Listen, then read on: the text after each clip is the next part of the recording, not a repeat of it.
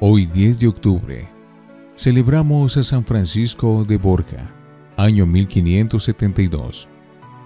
La familia española Borja o Borgia se hizo célebre cuando Alfonso Borgia fue elegido papa con el nombre de Calixto III, y luego cuando otro Borgia fue nombrado pontífice y se llamó Alejandro VI.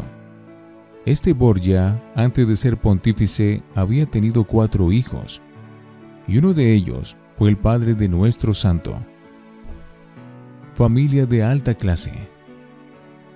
Francisco de Borja era nieto del Papa Alejandro VI por parte del padre, nieto del rey Fernando de Aragón por parte de la madre, primo del emperador Carlos V e hijo de duque de Gandia.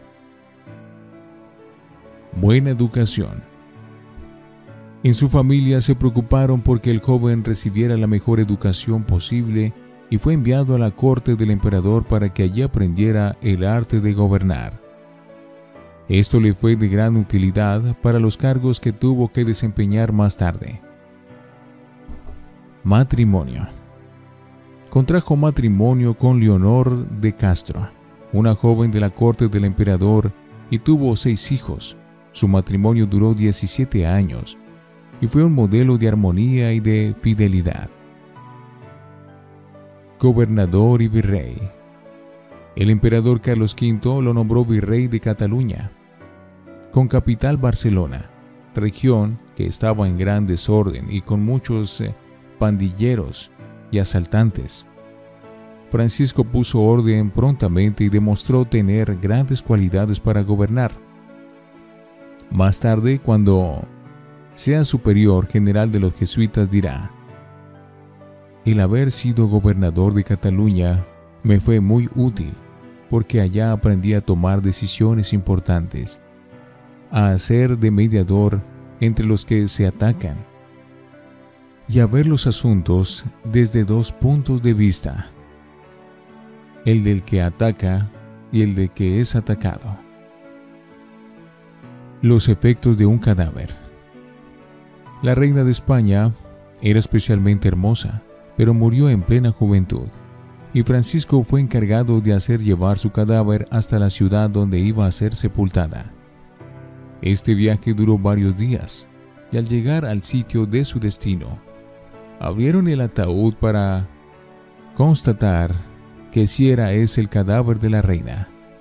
Pero en aquel momento el rostro de la difunta apareció tan descompuesto y maloliente por la putrefacción que Francisco se conmovió hasta el fondo de su alma y se propuso firmemente, yo nunca más me dedicaré a servir a jefes que se me van a morir. En adelante se propone dedicarse a servir únicamente a Cristo Jesús que vive para siempre. Cambio notorio. La gente empezó a notar que la vida y el comportamiento del virrey Francisco cambiaban de manera sorprendente. Ya no le interesaban las fiestas mundanas, sino los actos religiosos. Ya no iba a cacerías y a bailes, sino a visitar pobres y a charlar con religiosos y sacerdotes. Un obispo escribía de él en ese tiempo, Don Francisco es modelo de gobernantes y un caballero admirable. Es un hombre verdaderamente humilde y sumamente bondadoso. Un hombre de Dios en todo el sentido de la palabra. Educa a sus hijos con un esmero extraordinario y se preocupa mucho por el bienestar de sus empleados. Nada le agrada tanto como la compañía de sacerdotes y religiosos. Algunos criticaban diciendo que un gobernador no debería ser tan piadoso, pero la mayor parte de las personas estaban muy contentas al verlo tan fervoroso y lleno de sus virtudes. Viudez y cambio total. En 1546 murió su santa esposa, la señora Leonor. Desde entonces ya Francisco no pensó sino en hacerse religioso y sacerdote. Escribió a San Ignacio de Loyola pidiéndole que lo admitiera como jesuita.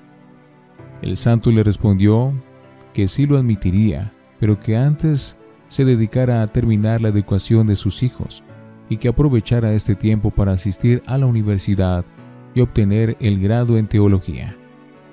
Así lo hizo puntualmente. San Ignacio le escribió recomendándole que no le contara a la gente semejante noticia tan inesperada, porque el mundo no tiene orejas para oír tal estruendo. Jesuita y superior. En 1551, después de dejar a sus hijos en buenas posiciones y heredero de sus muchos bienes, fue ordenado como sacerdote, religioso jesuita. Esa fue la noticia del año y de la época que el duque de Gandía y gobernador de Barcelona lo dejaba todo y se iba de religioso y era ordenado sacerdote. El gentío que asistió a su primera misa fue tan extraordinario que tuvo que celebrarla en una plaza. En 1554 fue nombrado por San Ignacio como superior de los jesuitas en España. Dicen que él fue propiamente el propagador de dicha comunidad en esas tierras. Con sus cualidades de mando organizó muy sabiamente a sus religiosos y empezó a enviar misioneros a América. El número de casas de sus congregaciones creció admirablemente. Sus mortificaciones. Lo primero que se propuso fue dominar su cuerpo por medio de fuertes sacrificios en el comer y beber y en el descanso. Era gordo y robusto y llegó a adelgazar de manera impresionante.